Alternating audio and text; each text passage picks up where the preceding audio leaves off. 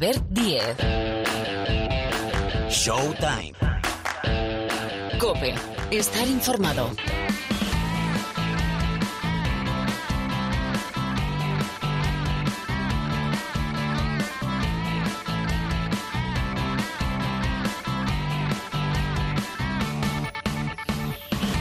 Hola, ¿qué tal? ¿Cómo estáis? Bienvenidos una semana más al programa de baloncesto de la cadena Cope. Sí, esto que suena, aquí arranca, está empezando a caminar un nuevo capítulo, una nueva edición de Showtime. 60 minutos más o menos, ¿eh? Que tenemos por delante para analizar, sobre todo analizar, pero también y en el contexto en el que nos encontramos, en este deporte que amamos tanto, informaros de todo lo que está pasando. Bueno, enseguida la portada yo creo que es clara, ¿verdad?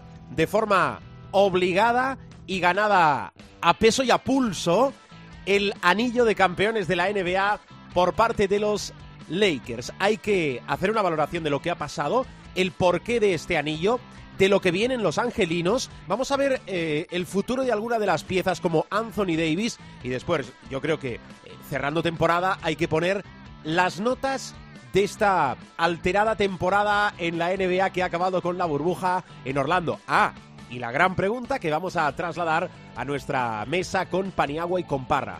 ¿Cuándo va a arrancar la temporada 2021 de la NBA? Bueno, enseguida esa dupla que ya está calentando, un poquito de tiro aquí sobre el parquet. Y después las competiciones nacionales, sobre todo radiografía de la Liga Endesa, que sabéis que radiografiamos jornada a jornada, a pesar de que se van alterando las jornadas por motivos diferentes, también por el coronavirus. Hay que escuchar a Pablo Lasso, al entrenador del Real Madrid. Esta semana tenemos doble jornada de Euroliga. El Madrid no ha arrancado bien.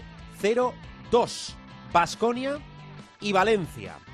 Vamos a preguntarle a Pilar Casado el porqué de ese mal inicio en Europa del Real Madrid del conjunto del ASO, la voz contundente del técnico del conjunto blanco. Os recordaremos los emparejamientos de los equipos españoles en esta doble cita de la Euroliga que de momento ya sale alterada porque el Zenit, que ya tuvo dos positivos en el partido frente al Fútbol Club Barcelona, tiene muchísimos más no puede presentar un mínimo de ocho jugadores, que es lo que pide la Euroliga para poder afrontar el partido, y no va a viajar a España. Después también vamos a preguntar y explicaros el protocolo COVID de la Euroliga. Bueno, y muchísimas más historias. Vamos a recordar también la jornada de baloncesto femenino. Bueno, muchas más historias aquí en Showtime. Sergio López en la sala de máquinas. El saludo aquí al micrófono de Albert Díez. Arrancamos yéndonos virtualmente a Estados Unidos.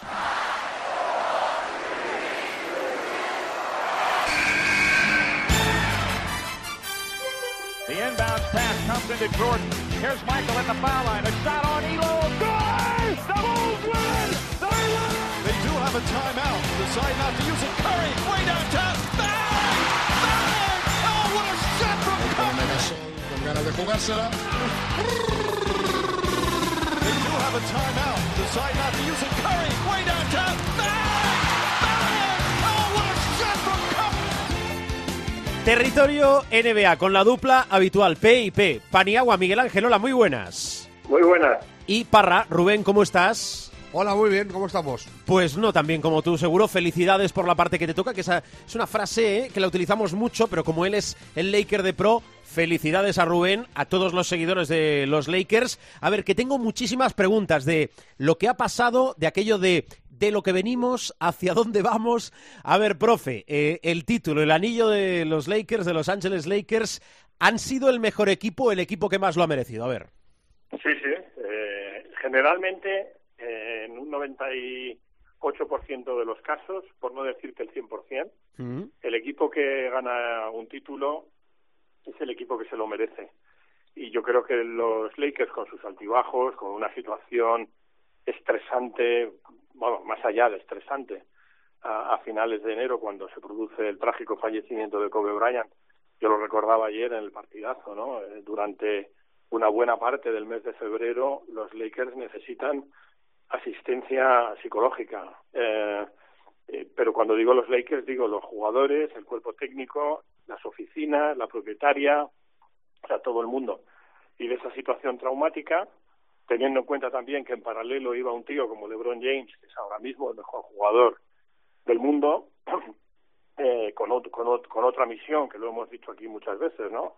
Eh, conseguir ese uh, nuevo anillo, el cuarto anillo con, con su tercer equipo, el reivindicarse también como el más grande, por lo menos en la actualidad, pues bueno, todo eso ha convergido para eh, construir un equipo campeón con todo merecimiento. Bien es verdad que eh, casi siempre también, eh, casi te diría que el 100% de los casos, eh, cuando hay un, cuando hay un campeón como los Lakers, en este caso, hay otros que no han hecho los deberes. Eh, mm. Los Lakers no eran favoritos al inicio de campaña. Se hablaba mucho de los Clippers. Los Clippers se han diluido. Milwaukee Bucks se ha diluido. Boston ha llegado hasta donde ha podido. Miami ha llegado mucho más allá de donde se esperaba. Muy meritorio, pero también es verdad que el campeonato de los Lakers primero se debe a ellos, a un esfuerzo colectivo maravilloso y luego al hecho de que ha habido otros equipos que se han diluido como el azúcar en momentos decisivos. Mm. Ganar es siempre complicadísimo, con lo cual yo creo que nunca hay que quitarle mérito a un equipo, a un deportista, que en este caso consigue un título. Diez años después vuelven a ganar los Lakers un anillo, eh, seis años sin playoff, seis temporadas sin playoff y justicia dile poética o divina, en el año del fallecimiento de Kobe Bryant, causalidades que no casualidades del destino, los Lakers se, alza, se alzan con el título. Eh, Parra, ¿algún dato más, algún pero que le quieras poner al título de los Lakers o no vas a ser tú el que alce la voz? A ver, pero no, yo lo, único, resaltar eh, el papel de Miami. Eh, para mí, muy por encima del nivel que yo esperaba en estas finales. Eh, ha sido 4-2 la cosa, cuando Sí. una, una serie va corta, se dice que va corta cuando va 4-0, 4-1. 4-2 ya es una serie larga. Eh, eh, no ha llegado al definitivo séptimo partido, pero yo creo que la gran mayoría esperábamos mayor comodidad en los Lakers. Y Miami se lo ha puesto en arameo, eh, eh, menos en el último partido. Que yo creo que se ha debido a que la observación ha sido tal eh, que, no les ha dado para más. Hay que tener en cuenta también que Spo, eh, Spoelstra, el técnico de, de Miami, ha ido muy corto en la rotación. O sea, ha estado manejando una rotación de ocho jugadores. Eh, eh, Butler ha estado promediando, como hay que dice, 40 minutos por partido. Eh, y, en el último encuentro, sobre todo, se ha notado eso precisamente. Eh, estoy mirándolo aquí. 43 minutos ha jugado Butler por partido, que es una, es una pasada. Y, todos los titulares por encima de, los 30. Bueno, en realidad casi, casi todos los que han jugado eh, por encima de los 30 minutos. Eh, muy cansados. Y luego el Lakers llama la atención, eh, para mí, por encima de todos, eh, Rayo Rondo que- que para mí ha sido la tercera pata del banco. Eh, Caruso ha estado a un gran nivel, eh, mucho más de, del esperado. Es un tío que por su aspecto físico eh, eh, tiende a la chanza de la gente, por, la pinta que tiene, pero la verdad que ha, dado un, nivel en playoff magnífico. Y luego... Danny Green se esperaba mucho más de él y no ha rendido al nivel que se esperaba o que solía acostumbrar en su carrera. Caldwell Pope ha tenido días buenos y días malos. Y luego para mí la gran, gran, gran decepción de, de los Lakers y lo que tienen que mirar de cara al futuro es qué pasa con Kyle Kuzma. Muy, muy por debajo de, de lo esperado, de que se esperaba eh, que fuera el tercer espada eh, en realidad de los Lakers. Eh, eh, ha terminado promediando 8 puntos por partido, que es, es, es una miseria para un jugador de, de su calidad en ataque. Pero vamos, eh, eh, efectivamente, no voy a ser yo el que eche por tierra el trabajo de los Lakers y sobre todo resaltar la pareja LeBron-Anthony Davis. Eh, es, es muy complicado para un equipo como Miami sin una gran mega estrella. Dicho lo cual, eh, sin una gran mega estrella antes de la final. Después de lo de la final, a lo mejor a Jimmy Butler hay que empezar a, a considerarle como tal. Yo no, yo no lo consideraba, ¿eh? Pero la final que se ha marcado Jimmy Butler, si este tío hubiera jugado así toda su carrera, estaríamos hablando de uno de los 10 mejores de la historia. O sea, eh, el nivel de Jimmy Butler en las finales a mí me ha recordado, eh, lo comenté en Twitter en algún momento, no sé si en el cuarto o en el quinto partido, eh, me ha recordado a LeBron James ante los Warriors. O sea, no se puede hacer más, no se puede hacer mejor. Mm, Sin duda. No sobre todo no se puede hacer más. Mejor no lo sé, pero más es, es imposible. Y además con el minutaje, digo, de Butler que acaba de comentar Parra. Profe, no sé si es mucho a- a- hacer baloncesto ficción, pero ¿hubiesen ganado el anillo los Lakers eh, fuera de la burbuja? ¿O, eso nunca lo sabremos? Nunca lo sabremos. Cada circunstancia es la que es y nunca lo sabremos. Ah, es verdad que hay un hecho que es incontestable y es que la burbuja elimina el factor cancha. Por lo tanto, algún equipo que pueda tener, por ejemplo, Miami, que tiene una afición muy parecida a lo que podríamos entender como una afición latina, en nuestra casualidad, o Sacramento en su momento, aunque no estaba en playoff, pero por ejemplo Sacramento siempre se ha tenido como un campo muy difícil para los rivales porque se asemeja mucho a la presión que puede haber en los campos, sobre todo de fútbol que conocemos, o en alguna cancha específica española o europea, ¿no? Viene en la CB o viene en la Euroliga, pero salvo ese detalle, eh, yo creo que es una ucronía, es decir, es hacer un poco ficción uh, qué hubiera pasado fuera de la, de la burbuja en una temporada normal, pero es que eh, ya no te digo la temporada, sino el año 2020 está siendo tan anormal, y ya no digamos para los Lakers, los Lakers han tenido, eh, bueno, venían de no entrar en playoffs, que eso es un ascenso increíble, ¿no? Eh, un equipo que no entra en playoffs en el 19 gana el anillo en el 20, es decir, eso es una reconversión brutal con un mérito extraordinario para alguien a quien, por cierto, no se lo han dado, que es Rob Pelinka, el general manager.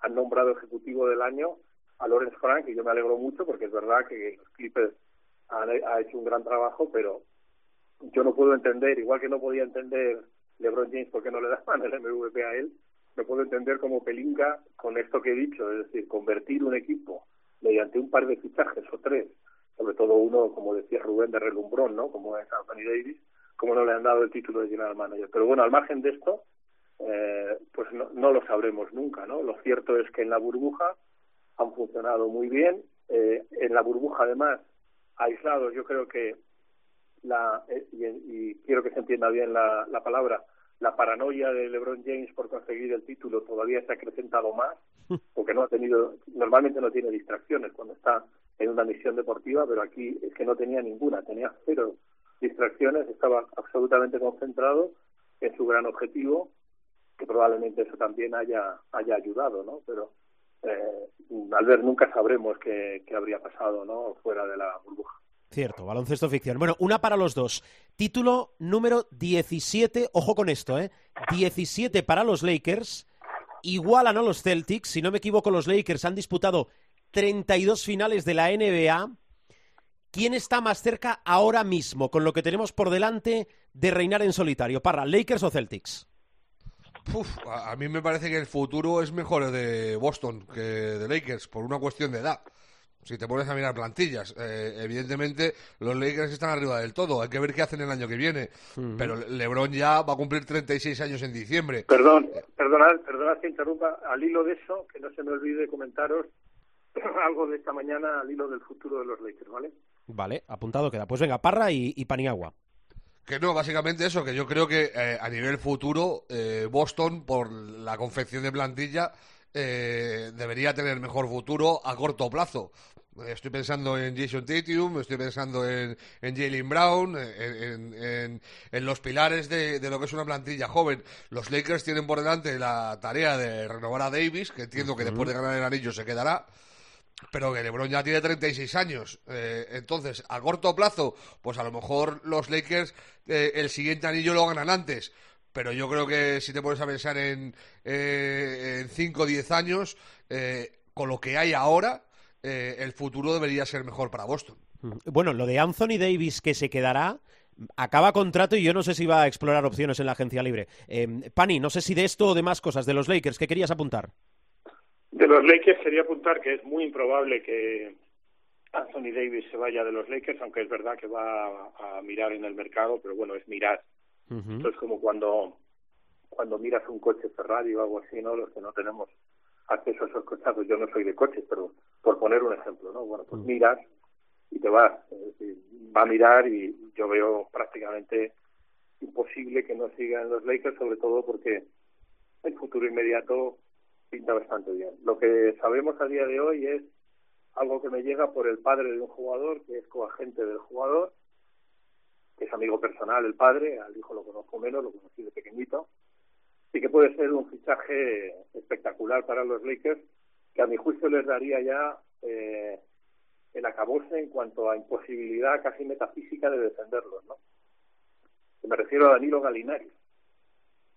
Eh, le han tocado, le han dicho que efectivamente no le pueden pagar el dineral que está ganando en su actual equipo, eh, está ganando más de 20 millones de dólares al año, pero es agente libre y le han dicho, oye, ¿estarías dispuesto a jugar por la excepción de nivel medio en un equipo campeón? Y bueno, el chico y el padre están en la idea de que podría eh, renunciar a mucho dinero, porque el dinero ya lo tiene en el banco, y tiene nueve cifras en la cuenta corriente, ah, y podría renunciar a, ella, a, mucho dinero a cambio de jugar en un equipo campeón. Si eso se cristaliza, que en la NBA es prácticamente imposible, o sea, en fútbol tú puedes dar el traspaso de de uh, Gianni o Arthur eh, en, un intercambio entre Juventus y Barcelona y normalmente eso se cumple. En la NBA es tan cambiante que lo que hoy que dice Galinari es una,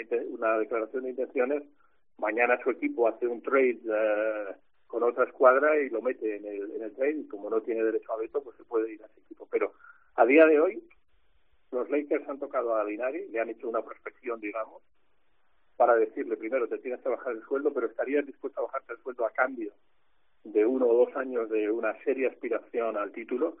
Y claro, yo se lo comentaba a su padre esta mañana, ¿no? Si realmente quitan a tu hijo, es que las posibilidades tácticas de los Lakers, que ya son complicadas sin Danilo, con Danilo ya, con su tiro exterior, con su capacidad de abrir defensas y tal, ya sería prácticamente una imposibilidad metafísica, que no digo que no se pueda derribar, ¿no? Pero, pero que sería un, un equipo redondo. Automáticamente, sin Galinari ya son en un sitio donde generalmente se equivocan muy poco, que es Las Vegas, ya son favoritos para la temporada 21. Eh, con Galo yo creo que serían favoritos para la 21 y para la 22. Hmm. Informa Miguel Ángel Paniagua, eso que tanto nos gusta, profe. Em, a ver, hago un pequeño juego con los dos. Eh, pregunta y respuesta rápida. Eh, de la temporada, porque vamos a. Ya hemos puesto más notas, las ha puesto la propia liga, los propios equipos, la inercia de la competición. Pero, Parra, como equipo, la gran decepción de esta temporada que hemos dejado atrás en la NBA? ¿Quién ha sido para ti?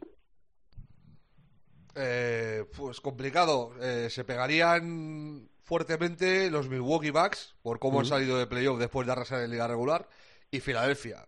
Filadelfia 76ers, que yo les tenía en gran estima. También es cierto que la baja de Ben Simmons les ha matado, pero su actuación en, en playoff ha sido, ha sido muy triste. Vale. ¿Profe? Para mí, Milwaukee Clippers.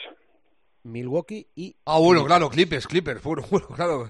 Esto, sí, sí. O sea, te pongo tres, ¿eh, Parra? los Clippers también, claro, claro, evidentemente, sí, sí. Sí, eh, Rubén compra Clippers, sí. Compra Clippers y yo casi que lo sitúa en el, en el podio, pero en el, el cajón, en el primer cajón del podio. Em, a ver, el equipo que, que para vosotros ha hecho mejor baloncesto y que os ha gustado más ver, Parra. Ah, Miami. Eh, a mí, el, nivel de Miami en los playoffs es que no se les puede poner un pero. O sea, han tenido la malísima fortuna de la lesión de, de Goran Dragic, que forzó para jugar el último partido, pero ya se vio que estaba como estaba el pobre, de haber perdido a De Bayo eh, en dos encuentros también de la final, pero el baloncesto que han mostrado en los playoffs, para mí en, en cómputo general, creo que han sido los que mejor baloncesto han hecho. Vale. Profe. Desde el punto de vista estético, eh, quizá haya otros equipos, ¿no? Que eh, lo que se llama en brasileiro, en portugués, yoga bonito, ¿no? Que pueden jugar más bonito. Pero concurro y coincido otra vez con Rubén en que Miami, por las variantes tácticas que ha introducido Spolstra, por cómo han ejecutado lo que quería el entrenador del cuerpo técnico, por la calidad de sus jugadores eh, que han dado el 120%, incluso con lesiones y demás, yo creo que Miami se merece ese galardón. Vale, y ahora, entendedme, no me digáis Lebron, bueno, podéis decir lo que queráis, pero eh, para que entendáis mi pregunta antes de formularla, no me digáis Lebron, Anthony Davis, ¿qué jugador para construir una base de futuro, tampoco vale Doncic, ficharíais para vuestro equipo? Parra. A mí de los playoffs, el chaval que más me ha llamado la atención eh, por, por, por, hablar de un de 0 a 100 en 5 segundos es Tyler Hero. A mí, me, o sea, eh, el nivel de crecimiento que ha mostrado el chaval eh, en la postemporada, es verdad que en la final ha estado un poco más desacertado, también es un rookie de, de 20 años eh, que se ve en esas por primera vez en su vida, pero a mí Hero me ha sorprendido muchísimo, porque se le habían visto cositas, eh, es evidente que es un chaval de, de talento, pero el nivelazo que ha mostrado en, en playoff... Eh, y luego Tatum, que es la consagración de una superestrella. Eh. Tatum va, va a estar mandando en la liga los próximos 10 años, va a estar ahí eh, con los jugadores más importantes. Pero por sorpresa, por ser eh, inesperado, no te digo para ser el pilar de una franquicia, pero por, por eh, no, no al nivel ante Tocumpo, Doncic, pero por inesperado, a mí Tyler Hero me ha- me ha vuelto loco. Vale. ¿Y para ti, Miguel Ángel? Brandon Ingram. Vale. También, bueno, sí. No te apuntes al carro del profe, ¿eh? Que No, bueno, el si el, primero. que, si el que sabe, sabe y el que no, pues que aprenda. ¿sabes? Vale.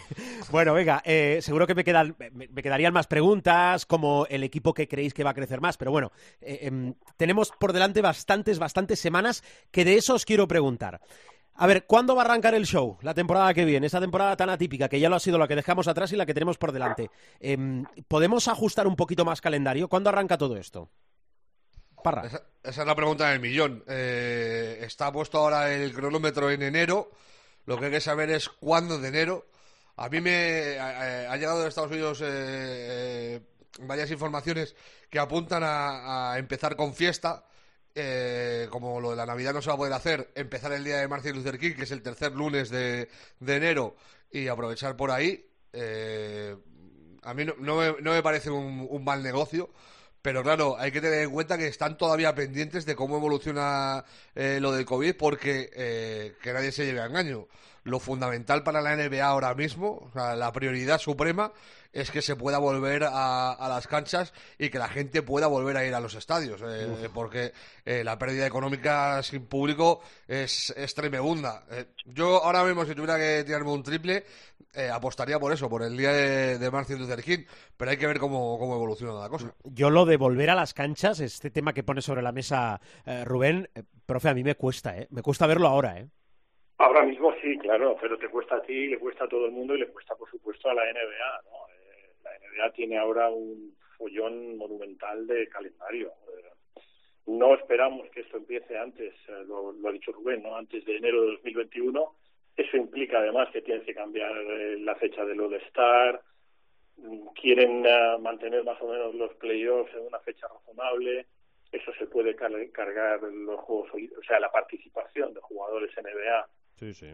estadounidenses al menos en, en Tokio 2021. Por lo tanto, este todo vuelve a estar pendiente. Ahora mismo eh, la posibilidad de abrir antes de enero es inviable, no se ve. Eh, se pone enero un poco como una idea que el doctor Fauci, que es el, el doctor Fernando Simón estadounidense, dio a entender que en enero ya podría haber algunos avances o bien en cócteles de medicinas o alguna vacuna que, que se pueda ir probando ya, pero está todo muy en el aire. Y si algo nos está enseñando, por ejemplo, la Euroliga, es que eh, es, ha sido maravilloso, y esto no debemos, al ver Rubén, de, de dejar de decirlo, ¿no? Ha sido maravilloso eh, lo que ha construido la NBA en la burbuja. Eh, cero, cero, cero positivos uh, a lo largo de, de toda la serie, um, un cuidado exquisito, un protocolo magnífico, pero claro, eh, en la propia palabra está recogida la respuesta, ¿no? Eh, es una burbuja.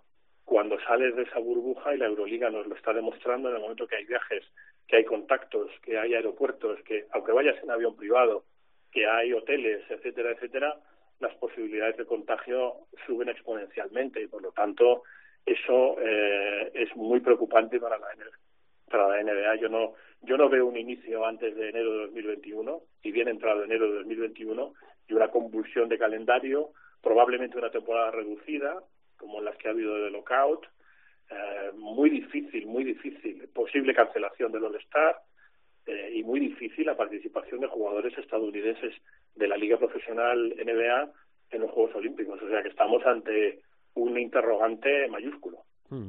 Bueno, eh, agencia libre. A ver, ¿qué, ¿qué, es lo que más os motiva? Y, y, os quería preguntar por Marc Gasol, que le estamos dando muchas vueltas. Ya hemos explicado lo que él desea deseaba, no sé si habrá cambiado algo, que es continuar un mínimo de dos años en Estados Unidos, intentar encontrar un, un equipo, yo creo que puede encontrar equipo y después eh, volver a Girona, ya veremos si para presidir o para jugar, porque recuerdo que es el presidente del básquet Girona que acaba de subir a la Leporo, que es la segunda competición eh, nacional en importancia. De Marc, profe, ¿por dónde lo ves? Eh, Marc, complicado complicado que se quede con un sueldo razonable en la NBA si hace un poco lo que hablábamos también de Galo antes, ¿no? Si está dispuesto a rebajarse considerablemente el sueldo. Margasol, evidentemente, no solamente Margasol, sino varias generaciones posteriores a Margasol tienen la vida resuelta, a no ser que hagan barbaridades financieras. Por lo tanto, tiene ahí un margen para decir, bueno, pues oye, a lo mejor hasta por el mínimo, ¿no? De jugador veterano eh, me puedo quedar. Estamos hablando de un sueldo bastante significativo, ¿no? Estamos hablando de casi 6 millones de dólares.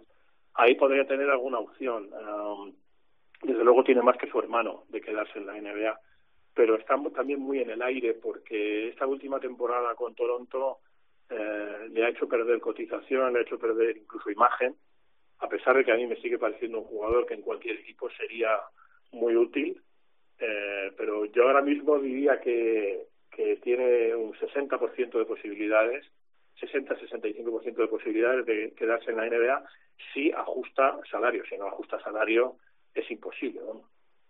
Yo creo que lo de, lo de Mark, eh, evidentemente eh, es muy complicado, por no decir casi inviable, que le vuelvan a ofrecer el contrato que tenía ahora de por encima de los 20 millones pero yo creo que va a haber más de dos equipos que le ofrezcan más de 10, ¿eh? que estén en un margen de 10-15 kilos. Yo creo que por mucho que haya bajado un poco el, el nivel de esta temporada, un poco bastante, eh, sobre todo en, una cuestión de, números, a mí me parece que sigue siendo un jugador muy importante en defensa, que tiene una gran visión de juego, que puede tirar desde fuera y ah, me cuesta, me cuesta mucho pensar que no haya algún equipo que le pueda ofrecer 10-15 millones por un par de años. Te lo digo porque, por ejemplo, se lo han ofrecido a Danny Green. Eh, y no es lo mismo, pero a mí eh, lo que Margaso le puede aportar a un equipo que quiera luchar por ganar, yo por ejemplo le imagino los a los Warriors les haría padres. A, los Warriors que están eh, forrados de tiradores, con la vuelta de Curry, de Clay Thompson y tal, teniendo ya a Wiggins también, eh, con la opción segunda del draft, si le pones a, a Margasol en la pintura, eh, yo creo que les hace padres. Eh, y, y, creo que sí se puede. A, a, mí el mínimo me parece demasiado exagerado para Mar por, por lo bajo. Yo creo que sí puede optar a un contrato de, de 12, 14 millones. Veremos, ¿eh? Pero vamos. Vale, pues bien, bien explicado. ¿Qué me dejo? A ver, de la agencia libre, ¿algo más que queráis que os guste, que digáis, mira, hay que estar atentos a esto, profe? Bueno, eh, hay joyas de la corona importantes ¿eh? en, la, en, la, agencia libre de este verano, eh, entre otros es Ibaka, eh, el propio Galinari, que lo hemos dicho antes, uh, Paul Millsap, que a mí es un juego que me gusta mucho, de Mar de Rosa, es decir, hay un montón de, de jugadores eh, disponibles en la agencia libre, Chris Paul también, eh, bueno, Chris Paul iría más por vía de traspaso, pero yo la verdad es que no espero grandes sorpresas, porque en estos años de, en este año de turbulencia, generalmente, pues como ha pasado también en, en el fútbol y en la propia Liga CB, ¿no? Eh, nos sorprende mucho, por ejemplo, cuando escucho a los que saben de fútbol hablar de que la LFP no se ha movido mucho en cuanto a traspasos y tal. En estas épocas de turbulencia la gente tiende a no moverse y por lo tanto yo preveo que haya eh, muchísimo movimiento, pero en una gran mayoría para quedarse en casa, ¿sabes? Eh, no veo eh, grandes movimientos de, de, agentes libres, luego sorpresas mayúsculas y tal. Ka Kawhi Leonard, por ejemplo, eh, pues uh, y Paul George, uh, yo creo que se van a quedar porque va a haber nuevo entrenador, eh, el propietario Steve Ballmer les va a vender la moto, etcétera, etcétera, y no veo grandes, grandes cambios. Y Vaca tampoco lo veo fuera de Toronto, francamente. Yo creo que van a hacer todo lo posible por seguir con él está Gordon Hayward, pero Gordon Hayward, que podría ser ahora mismo, desde luego en términos salariales, el que más, el free agent, que más, el agente libre que más gana, pero no me parece el número uno, ¿sabes? Me parece el número uno en ganancias en la temporada 19-20, pero no me parece ni mucho menos el free agent más apetecible, ¿no? A mí, me, por ejemplo, me gusta mucho de Mark Rosen como, como agente libre, pero no veo tampoco muchas posibilidades de que se vayan a mover los grandes nombres en esta agencia libre de 2021, entre otras cosas por eso que digo, ¿no? Porque son tiempos muy turbulentos. Mm, bien, eh, cierro bloque, bloque NBA. Eh, ¿Qué me dejo de todo? Que seguro que me dejo cosas, pero ¿alguna pincelada que, que quieras para cerrar, Parra? No, yo básicamente destacar que estamos viviendo algo único e histórico. Yo no lo. Bueno, ni yo ni, ni tú, Albert, y, y nadie que haya nacido antes de, del 63 lo ha vivido. Que es que haya un empate eh, eh, el número de títulos. O sea, que, que los Lakers hayan cogido a, a los Celtics. eh, en mi periodo vital, eh, la cosa va 11-4. 11 anillos para los Lakers por 4 de los Celtics. Desde que eh, los Celtics hicieron la machada en los 60 de ganar eh, 8 anillos en, en 11 años, eh, eh, no, 11 anillos en 13 años, perdón, eh, ha- han estado liderando la, la competición y es algo similar, si quieres, a lo que ha pasado un poco con el, con el fútbol en España, con el Madrid y el Barça. El Madrid estaba lejísimos en títulos y el Barça en los últimos 20 años le ha recortado eh, mucho la distancia. Pues aquí pasa igual pero con el con el con el hecho ya de que de que les han empatado que es algo que, que hace 20 años eh, parecía algo muy muy muy lejano y claro entre el tripit de Shaquille y, Kobe eh, el back to back de de Kobe y de Pau y ahora este anillo a los 5 del Showtime eh, pues claro se, han, se han puesto ahí son 11 anillos en, eh, en 40 años y, y- y los, los Celtics, eh, quitando los tres de la River, solo han ganado un título en, eh, en los últimos 40 años. O sea, eh, que hay una diferencia eh, muy abismal eh, entre lo que ha sido el equipo que ha mandado siempre y, y lo que ahora es eh, actualidad en los últimos años de, eh, de la liga. Mm. Vivimos tiempos excepcionales en todo, No, eso sin duda. sin duda. Cuidaros mucho, eh, abrigaros más y mucha salud. Miguel Ángel, hasta la semana que Muy viene. bien. Un abrazo grande. Un abrazo. Adiós, Parra. Un abrazo fuerte. Oye, hay que hacer un día un debate tranquilo de lo de LeBron y Michael Jordan, que no se ha hablado de eso lo suficiente. Venga, tomo Siempre me ponen deberes, pero es por el bien. Bueno, yo es de que tengo una, teo- tengo una teoría al respecto. O sea, lo hablamos el otro día en, en el partidazo. Yo estoy muy con la, con la idea del profe, eh, que es que no, nadie va a poder ser más grande que, que Jordan, porque Jordan no es un jugador de baloncesto, es un mito. Eh, pero a, nivel juego, eh, para mí yo creo que LeBron está incluso por encima de Jordan. Venga, es que lo son, vamos a hacer, son- vamos dos a cosas hacer. distintas. Lo vamos a hacer, lo vamos a hacer por parejas. Vamos a ponerles partenersa a Parra y a Paniagua, venga, para hacer el debate. Muy O- bien. no- o a lo mejor van juntos, no lo sé, pero bueno, es igual, no os preocupéis. Bueno, voy con más cosas. Adiós, pareja. Cuidarse. Adiós, Un abrazo. Hasta luego. Chao.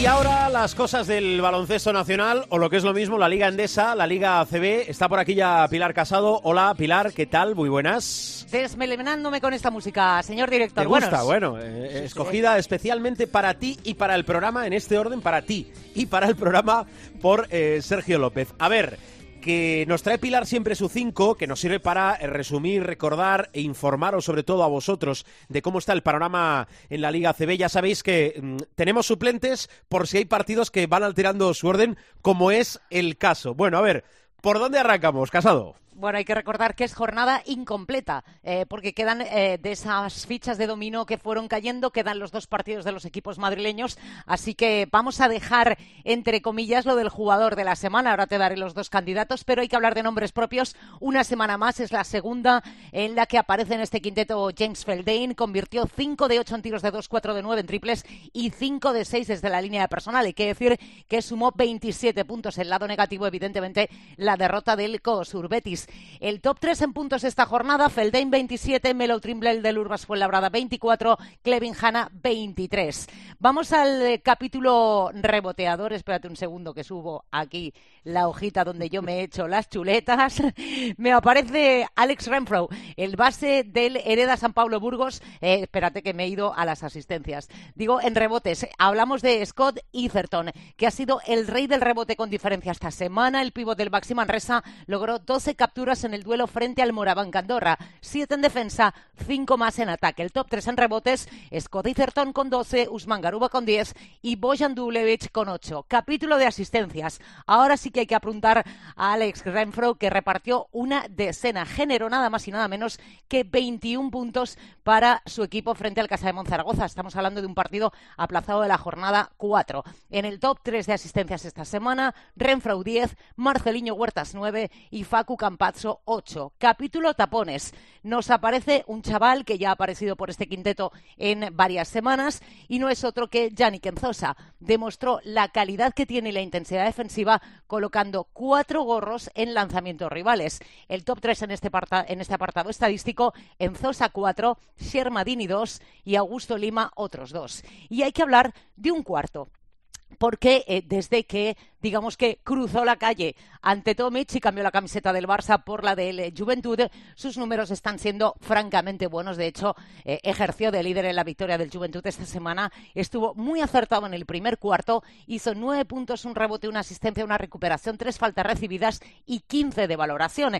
Si echamos un vistazo a los eh, tres mejores cuartos individuales, nos aparece ante Tomic, después Melo Trimble con 14 de valoración en el último cuarto y Jaime Echenique. Ahora hablaremos de Echenique, 13 de valoración en la victoria del GBC. Como te decía, es jornada incompleta, por tanto, no tenemos todavía el eh, jugador de la semana, pero vayan apuntando dos candidatos. Uno es Shermadini, un nombre pues muy habitual entre las actuaciones destacadas de cada jornada. Firmó 29 de valoración y fue clave para que Liberostar Tenerife ganara al Urbas Fuenlabrada. Y te decía que se asoma este quinteto Jaime Echenique. Se consolida como una de las grandes revelaciones del arranque de temporada de la Liga Andesa. El pívot del Acuña Guipúzcoa Basket firmó un partido redondito, además de en 29 créditos de valoración en el primer triunfo de la temporada del conjunto Donostierra ante el Casa de Monzaragoza. Estuvo solo 22 minutos en pista. El colombiano sumó 21 puntos y 7 rebotes,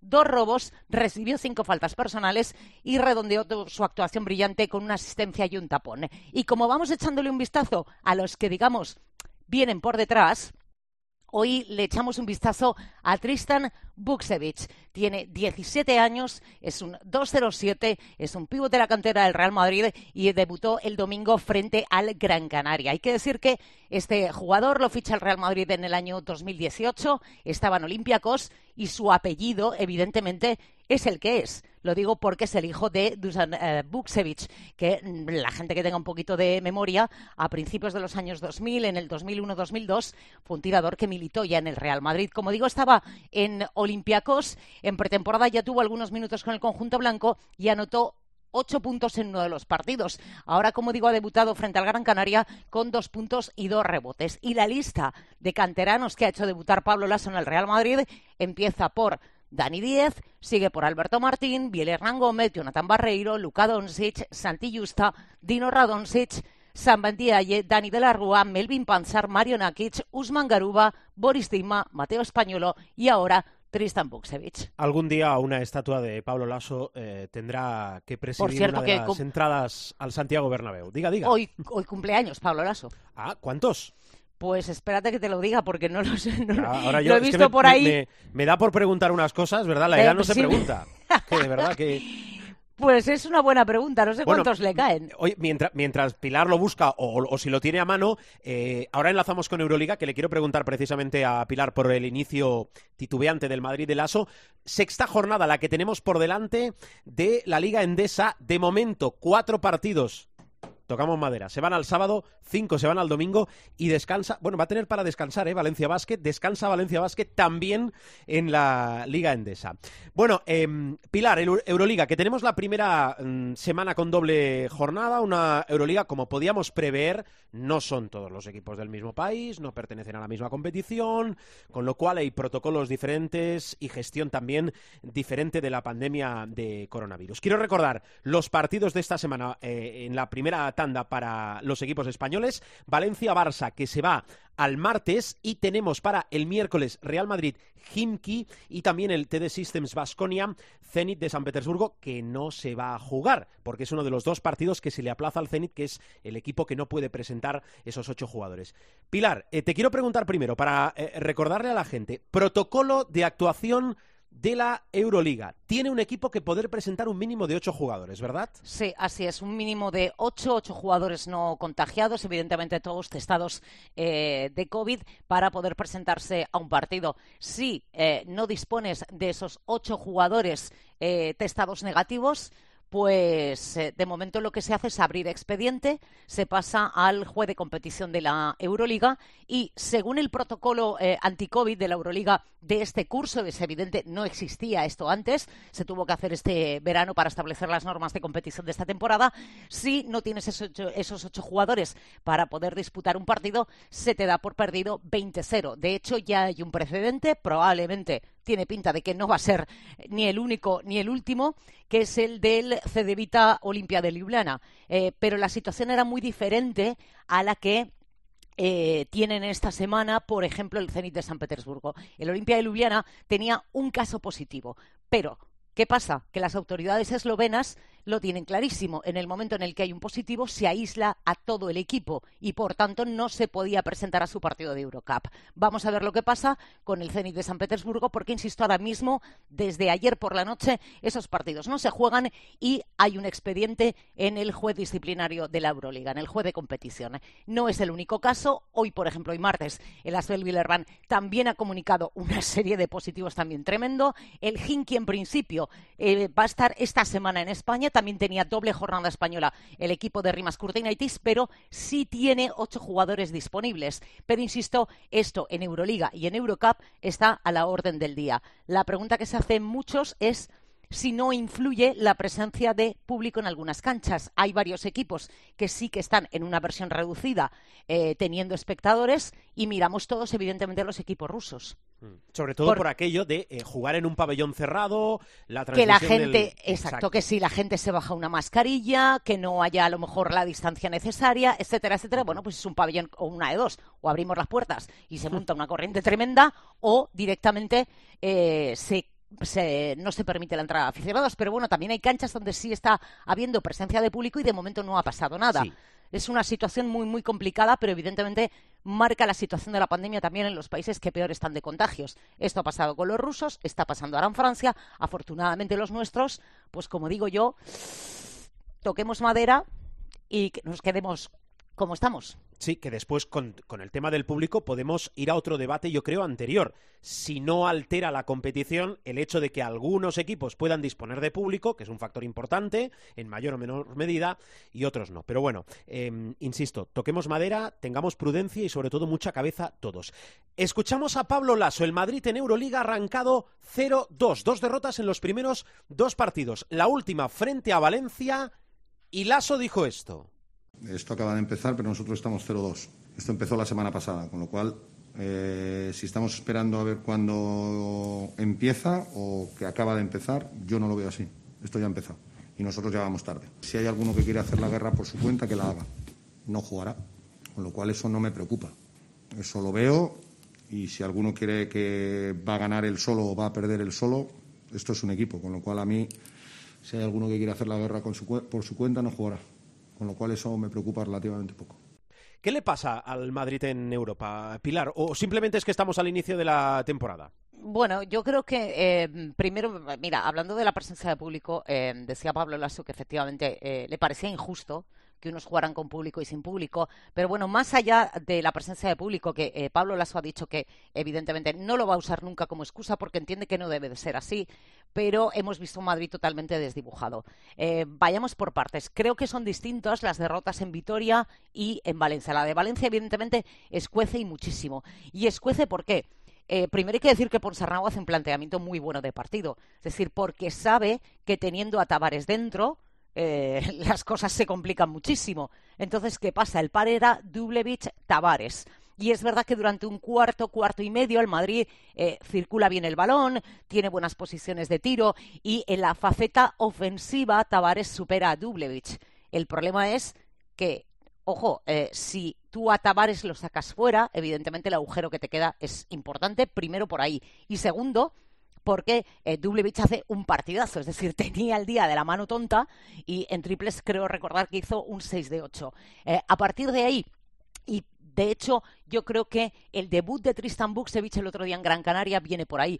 Está Felipe Reyes lesionado y los otros hombres interiores, entre comillas, son Trace Hopkins y Anthony Randolph. Es verdad que Anthony Randolph se va de los partidos según pasa una mosca y el día de Valencia se fue. Y además eh, cometió varias faltas personales y fue la, la personificación de la frustración. A partir de ahí son hombres exteriores, es decir, eh, no los puedes poner a jugar de cinco porque no son eh, naturalmente cinco, ni muchísimo menos, son cuatro abiertos. Entonces, Felipe está lesionado, con lo cual eh, no tenías un repuesto interior con el que meter a Dublevich dentro y dominar la pintura. Entonces, bueno, yo creo que por ahí se desangra el, el Real Madrid. Yo creo que además eh, ni en defensa mm, las rotaciones tampoco funcionaron. En fin, yo creo que fue la noche aciaga por completo del Real Madrid.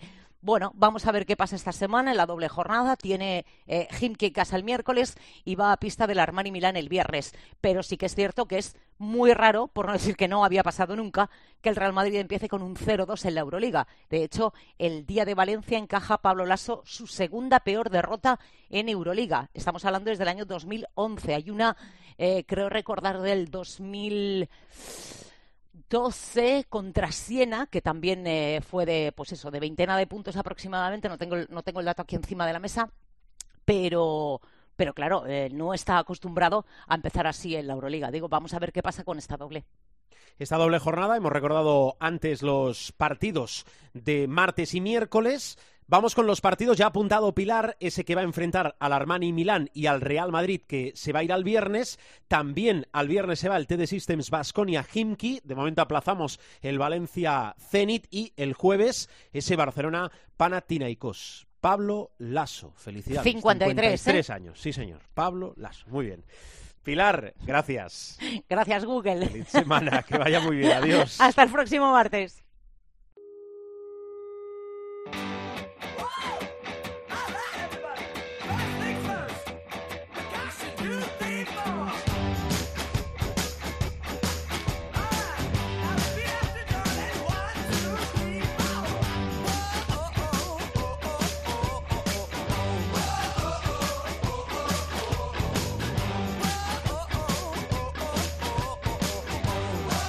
Nos vamos, bajamos la persiana del capítulo de esta semana. Ya sabéis que en www.cope.es, nuestra web preciosa, podéis encontrar todos los sonidos, todos los programas de todas las ediciones de Showtime, que nos podéis escuchar y descargar cuando y donde queráis. Esa es una de las facilidades que os damos a través de los principales portales de descarga, caso de iTunes y de iVoox. Podéis buscar muchísimos más. Y que interactuamos, tenemos que hacerlo más, a través de las redes sociales. Arroba Cope Showtime es nuestro nombre de usuario en Twitter, arroba Cope Showtime y nuestro muro en Facebook, facebook.com barra Showtime Cope. Esperamos comentarios, retweets, preguntas, dudas que trasladamos a la antena cada semana. Salimos los martes en formato habitual Showtime, el programa de baloncesto aquí en Cope. Cuidaros mucho, sobre todo, sobre todo, mucha salud y feliz semana de baloncesto. Adiós.